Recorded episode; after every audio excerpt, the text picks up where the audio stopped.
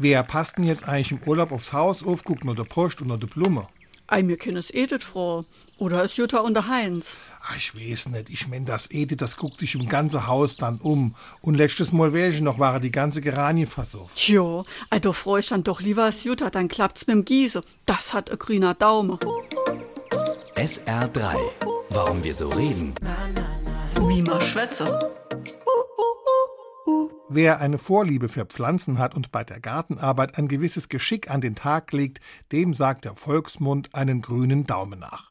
Ihren Ursprung hat die Redewendung in Großbritannien. Dort ist vom Green Thumb oder gar von den grünen Fingern die Rede. Große Verbreitung fand die Redensart vom grünen Daumen durch die Fernsehsendung In Your Garden der BBC.